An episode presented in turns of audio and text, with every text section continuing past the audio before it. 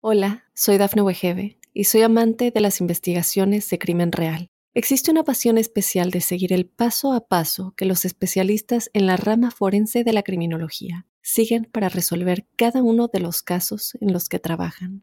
Si tú, como yo, eres una de las personas que encuentran fascinante escuchar este tipo de investigaciones, te invito a escuchar el podcast Trazos Criminales con la experta en perfilación criminal, Laura Quiñones Orquiza, en tu plataforma de audio favorita. Mitos y leyendas de nuestra América. ¿Me acompañan? Soy Jenny de Bernardo.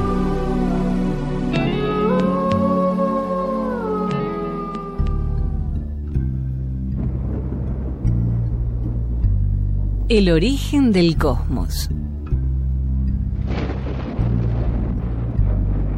Según la leyenda tehuelche, en el principio de los tiempos solo existía Koch, el dios primigenio, rodeado de una densa y húmeda tiniebla que prefiguraba la nada absoluta. Nadie sabe muy bien por qué. Un día Koch se sintió muy solo y se puso a llorar. Lloró tantas lágrimas durante tanto tiempo que con su llanto formó el mar, Arrock, el inmenso océano donde la vista se pierde. Cuando Koch se dio cuenta de que el agua crecía y que estaba a punto de cubrirlo todo, dejó de llorar y suspiró. Y ese suspiro tan hondo fue el primer viento que empezó a soplar constantemente, abriéndose paso entre la niebla y agitando el mar. Koch, en medio del agua y envuelto en la oscuridad, deseó contemplar el extraño mundo que había creado. Se alejó un poco a través del negro espacio y como no podía ver con nitidez, levantó el brazo e hizo un enorme tajo en las tinieblas. El colosal giro de su mano originó una chispa y esa chispa se convirtió en el sol. Saleshen, como llaman los tehuelches al gran astro, se levantó sobre el mar e iluminó ese paisaje magnífico, la inmensa superficie ondulada por el viento, cuyo soplo retorcía cada ola hasta verla deshacerse bajo su tocado de espuma. El sol formó las nubes, que de allí en más se pusieron a vagar incansables por el cielo, matizando el agua con su sombra, pintándola con grandes manchones oscuros y el viento las empujaba a su gusto, a veces suavemente y a veces en forma tan violenta que las hacía chocar entre sí. Entonces las nubes se quejaban con truenos retumbantes y amenazaban con el brillo castigador de los relámpagos. Luego, Koch se dedicó a su obra maestra. Primero, hizo surgir del agua una isla muy grande. Y luego dispuso allí los animales, los pájaros, los insectos y los peces. Y el viento, el sol y las nubes encontraron tan hermosa la obra de Koch que se pusieron de acuerdo para hacerla perdurar. El sol iluminaba y calentaba la tierra. Las nubes dejaban caer la lluvia bienhechora el viento se moderaba para dejar crecer los pastos. La vida era dulce en la pacífica isla de Koch. En aquel momento, el creador, satisfecho, se alejó cruzando el mar.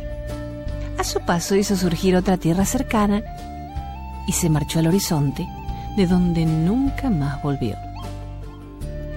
Y así hubieran seguido las cosas en la isla, de no ser por el nacimiento de los gigantes, los hijos de Tons, la oscuridad. Un día, uno de ellos, llamado Nostex, raptó a la nube Teo y la encerró en su caverna. Sus hermanas, buscaron a la desaparecida a lo largo y a lo ancho del cielo, pero nadie la había visto. Furiosas, provocaron una gran tormenta. El agua corrió sin parar desde lo alto de las montañas, arrastrando las rocas, inundando las cuevas de los indefensos animales, destruyendo los nidos, arrasando la tierra en una inmensa protesta. Después de tres días y tres noches, Xaleshen quiso saber el motivo de tanto enojo y apareció entre las nubes. Enterado de lo sucedido, esa tarde, al retirarse detrás de la línea donde se junta el cielo con el mar, le contó a Coach las novedades y Coach contestó. Te prometo que quien quiera que haya raptado a Teo será castigado. Si ella espera un hijo, ese será más poderoso que su padre. A la mañana siguiente, apenas asomado, el sol comunicó la profecía a las nubes agolpadas en el horizonte, y éstas, enseguida, se la contaron a Sochen, el viento, que corrió hacia la isla y difundió la noticia aquí y allá, anunciándola a quien quisiera oírla. Y el chingolo se lo contó al guanaco, el guaraco al ñandú, el ñandú al zorrino, el zorrino a la liebre, al armadillo, al puma. Después, Sochen sopló el mensaje en la puerta de las cavernas de los gigantes para que no quedara nadie sin enterarse. Así escuchó Nostex las palabras de Coach y tuvo miedo de su pequeño enemigo, ya que vivía en el vientre de Teo. Voy a matarlos, pensó. Voy a matarlos y a comérmelos a los dos. Golpeó salvajemente a Teo mientras dormía, arrancó al niño de sus entrañas y sin mirar a su hijo abandonado en el suelo de la caverna, la despedazó. Pero alguien más, adentro de la caverna, había escuchado a Soshem. Era Terwer, una tuco tuco que vivía en una casa subterránea excavada en el fondo de la gruta.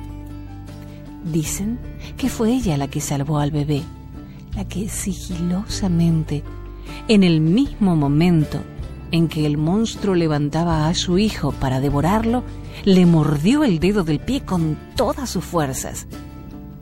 La que escondió al niño debajo de la tierra antes de que el gigante pudiera reaccionar. Sin embargo, el refugio era demasiado precario. Nostex cruzaba la caverna haciéndola temblar con sus pasos de gigante.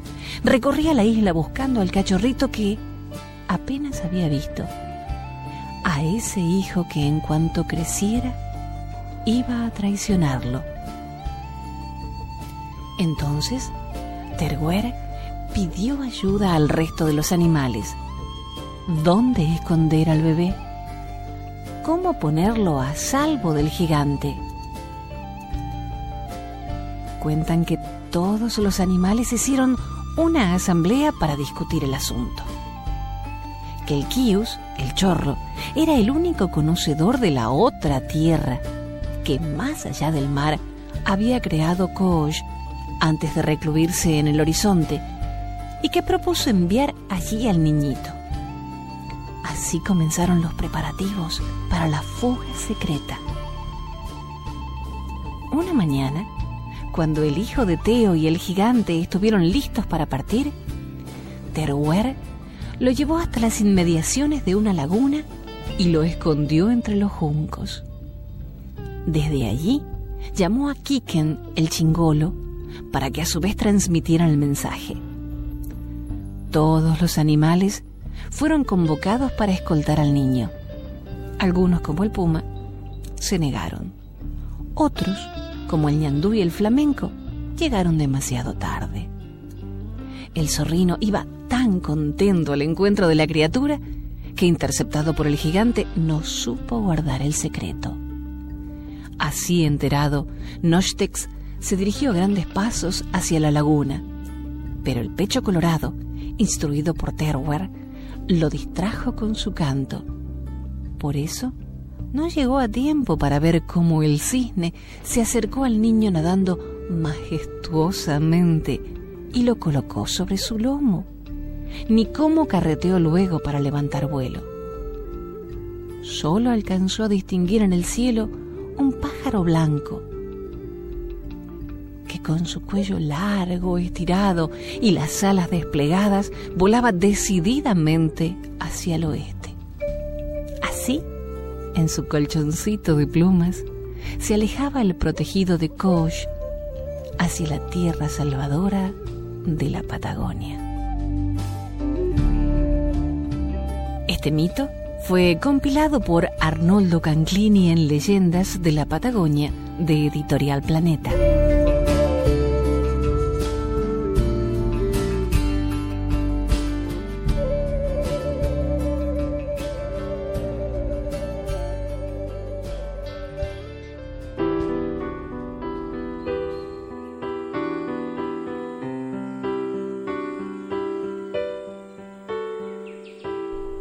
La Virgen del Valle. Material compilado y revisado por Nilda Coviela. La imagen de la Virgen del Valle es venerada en todas las provincias andinas. El día de su festividad acuden al santuario del Valle miles de creyentes, muchos de los cuales han tenido que realizar un largo viaje para llegar allí. La tradición ha conservado el recuerdo de sus numerosos milagros, entre los cuales figura el muy conocido de la cadena. La santa imagen fue sacada de la gruta de Choja, Catamarca, por el español Manuel Salazar en el año 1618. Nadie sabe quién la llevó hasta ese punto y la escondió en la gruta de piedra, rodeada de peñascos, donde fue hallada por los indios a principios del siglo XVII. Estos la festejaban a escondidas con danzas y fogones, creyendo que el mismo Dios la había colocado allí. Un indio, sirviente de Salazar, reveló a su amo el secreto de la Virgen. Y Salazar, atento a las informaciones recibidas, encontró la imagen y la sacó de su nicho de piedra a pesar de la oposición de los indios. El español la llevó primero a Colagasta y luego a su residencia del Valle Viejo, pero durante aquella noche desapareció la imagen y fue encontrada al día siguiente en el interior de la gruta. Salazar la llevó nuevamente a su casa, de donde desapareció por segunda vez. Los vecinos interpretaron estas ausencias de la Virgen como una manifestación de su divina voluntad. La Virgen abandonaba la vivienda particular porque no quería ser patrona de pocos, sino de muchos y de todos. Entonces, convencidos de este deseo, los vecinos edificaron una capilla y allí colocaron la imagen milagrosa.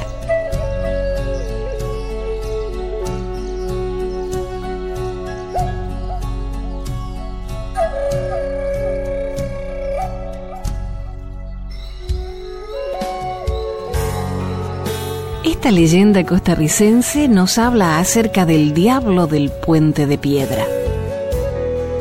Cuenta la leyenda que una madrugada, un hombre y su carreta, tratando de cruzar un río, invocó al diablo y ofreció su alma a cambio de que le construyera un puente. Apareció el diablo y le dijo, acepto.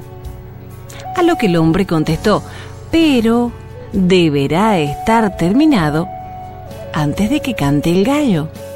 Con velocidad escalofriante el diablo comenzó a construir el puente. Y viendo el hombre que el diablo se apretaba para poner despaciosamente la última piedra con cara burlona, se fue a su carreta, rebuscó en ella y sacando unos gallos, los tomó a puntapiés y justo en el límite del tiempo, uno de ellos cantó con prisa, cargó de nuevo la carreta y ya sobre el puente dijo adiós al diablo. El cantón de Grecia tiene un distrito llamado Puente de Piedra. Su nombre se refiere a un puente de piedra que, visto por debajo, se ve que falta una piedra justo donde cierra el arco. De ahí nació esta leyenda.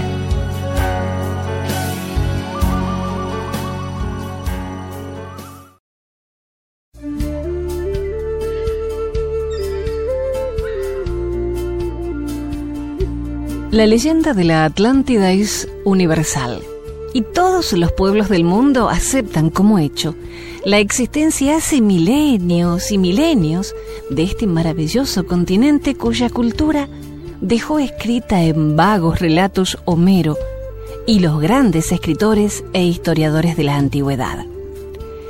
El Océano Atlántico se conecta con la Atlántida porque se dice y asegura que allí existió este enorme continente hundido para siempre.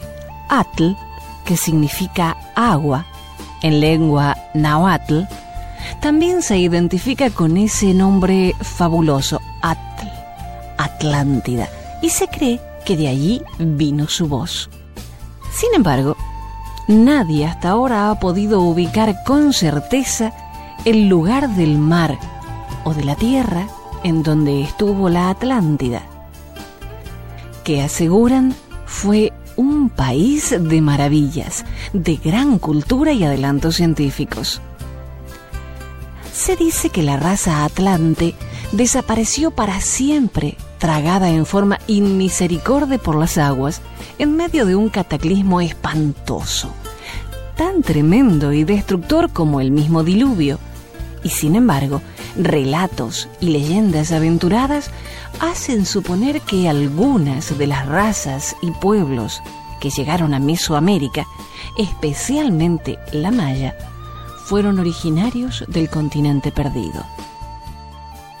Esta aseveración se presta a discusiones y agrias polémicas, puesto que asegura que los teotihuacanos fueron también atlantes, y que los olmecas y que los mixtecos y que muchos habitantes de América, antes de la conquista, llegaron de la Atlántida.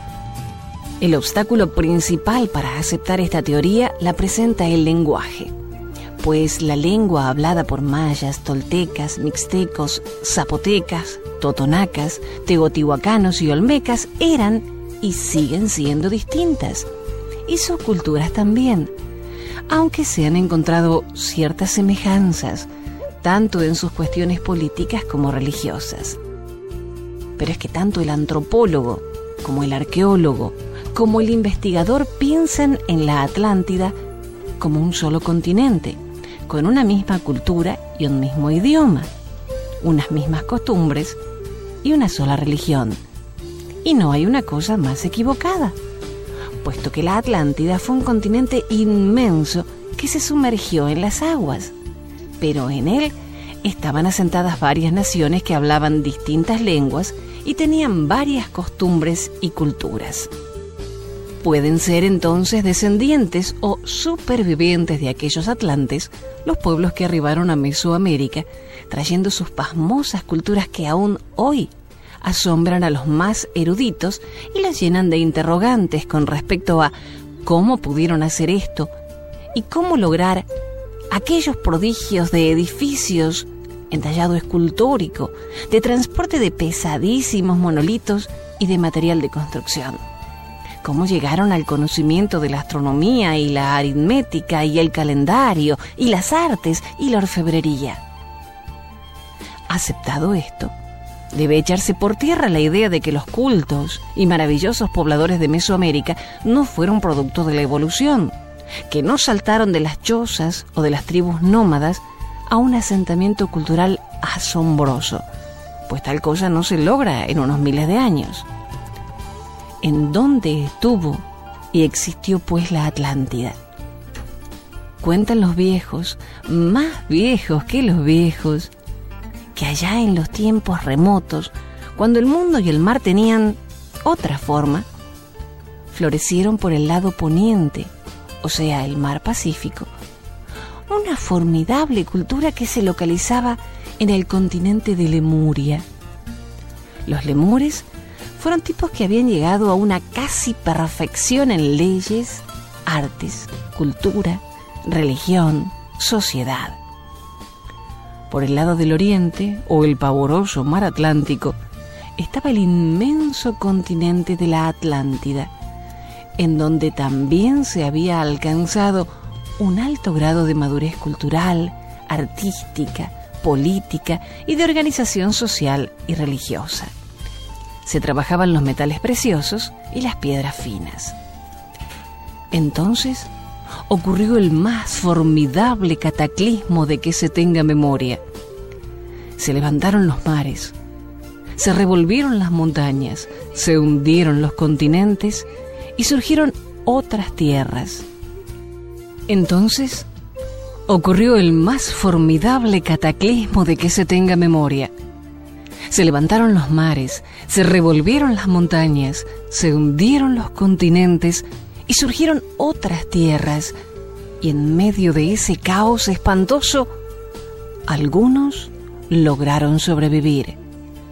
Escapar entre los océanos tormentosos, en bajeles, abordados a última hora y con gran premura como es lógico suponer, los lemures arribaron a las costas de lo que hoy es América, en sus costas del Océano Pacífico, que desde entonces yace quieto y azul. Llevaron sus costumbres y cultura y se asentaron en tierras que fueron de incas, en la isla de Pascua, a lo largo de las costas que le brindaron asilo y protección, lugar para un nuevo asentamiento. Por el Golfo de México que es hoy, arribaron varios grupos de la Atlántida, hombres miembros de pueblos de la misma tierra, pero de distintas naciones. Y esos pueblos se llamaron Olmecas, procedente de Olman, tierra de Lule, los mayas, los totonacas y los mixtecas o zapotecas. De allí ciertas diferencias étnicas y de lengua y de costumbres, de cultura. Los teotihuacanos se adentraron hacia el altiplano por temor a un nuevo cataclismo que pudiera barrer las costas, buscando la seguridad de una altura que los mantuviera al margen de un nuevo desastre. Tal dicen los viejos, más viejos que los viejos, que no dejaron crónicas escritas ni talladas de este suceso, porque todos estos pueblos lo sabían y conocían. No hay detalles de esta arribación de gentes procedente de la Atlántida. Y todos son atlantes, como hoy pudieran ser europeos los alemanes, franceses, ingleses, italianos, que no son idénticos ni en lenguas, ni en costumbres, ni en sangre. De allí la divergencia también de las dos culturas correspondientes a las costas americanas, la peruana, la inca, los viricochas, los gigantes del Machu Picchu, la cultura del Valle de Nazca, los colosales monolitos y construcciones de Tiahuanaco, en fin. Dicen los viejos, más viejos que los viejos, que todo esto sucedió mucho antes de que los chichimecas, los otomíes y esas tribus nómadas se unieran en un plan belicoso y destructor para apoderarse de los grandes centros culturales y religiosos y destruir esas asombrosas civilizaciones de las que por fortuna aún nos quedan vestigios sorprendentes. Esta puede ser la explicación de las grandes incógnitas de los calendarios, de los numerales, de las cuestiones astronómicas, de cómo pudieron trasladar enormes piedras, bloques, monolitos y construir altos edificios, haciendo uso de su gran conocimiento de la hidráulica, de la física, de la mecánica y de todos esos elementos que le facilitaron esas obras titánicas. Todo esto cuentan los viejos más viejos que los viejos y aseguran que lo contaban los olmecas, única raza de la cual no se conservan escritos.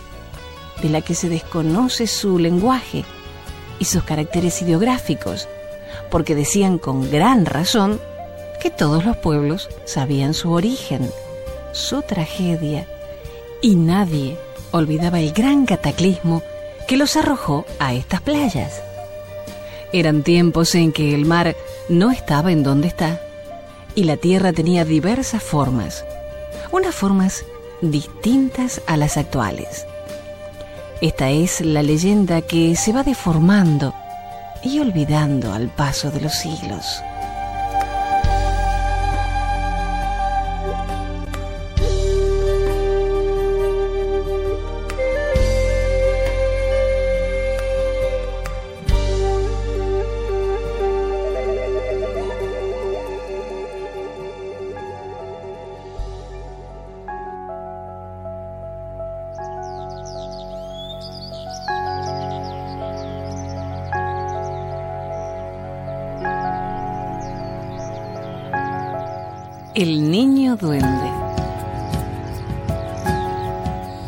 Cuentan algunos que se trata de un niño que murió sin ser bautizado.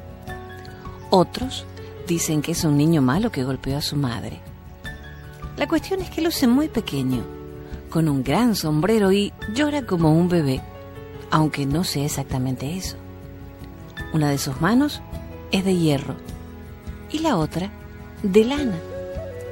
Suele estar agazapado a la espera que aparezca alguna persona. Entonces le pregunta con qué mano quiere ser golpeado. Aunque el asaltado prudente elija la de lana, algunos dicen que él no dudará en usar la de hierro. Otros, en cambio, aseguran que los que inocentes optan por la de lana reciben un castigo mayor porque es esta la que en realidad más duele. Sus ojos son malignos y sus dientes afilados en las puntas como agujas. Se les aparece a los desprevenidos a la hora de la siesta, o a veces en mitad de la noche en los cañadones o quebradas. Generalmente elige niños de corta edad porque los asusta más fácilmente, pero también golpea sin piedad a los mayores. En los valles calchaquíes se recuerdan dos extrañas historias que tienen al duende como protagonista. La primera habla de un arqueólogo que, de puro valiente, se internó en el cerro durante las horas de la siesta. Paseaba tranquilo cuando lo sobresaltó oír el canto de un pequeño. Al pararse vio a un niño arrodillado con la cara entre sus manos. Cuando le preguntó qué le pasaba, el niño levantó su maligno rostro y le mostró sus afiladísimos dientes. Mientras sonreía le dijo, Tatita, mírame los dientes. El pobre hombre salió corriendo tan rápido como las piernas se lo permitieron y nunca más se lo vio por aquellos pagos. La otra historia cuenta que en Tafí del Valle, Parece ser que la oportuna aparición de un lugareño salvó a un niño de quién sabe qué encantamiento. El duende estaba dándole charla en un zanjón alejado, también durante la siesta. Por ese paraje nunca pasaba nadie, y el niño seguramente llegó allí desobedeciendo a su madre. Pero quiso la suerte que un perro cachorro se escapara y su dueño, que hacía rato le venía siguiendo el rastro, se acercara a ese zanjón desolado. Cuando el duende, llamado por los lugareños enano del zanjón, huyó. Por eso, los más viejos aconsejan no exponerse a la hora de la siesta fuera de la casa, sobre todo si se es a un niño o un extranjero.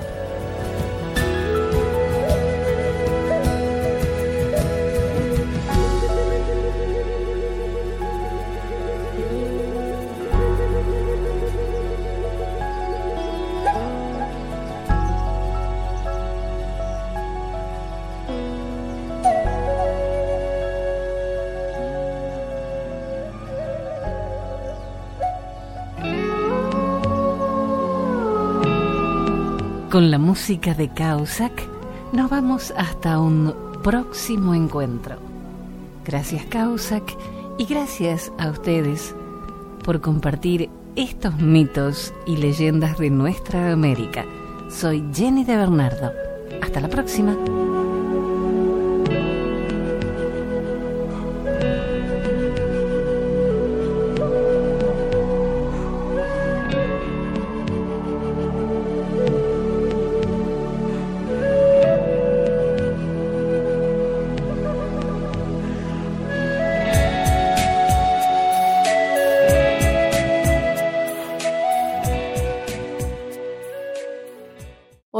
Soy Dafne Wegebe y soy amante de las investigaciones de crimen real. Existe una pasión especial de seguir el paso a paso que los especialistas en la rama forense de la criminología siguen para resolver cada uno de los casos en los que trabajan.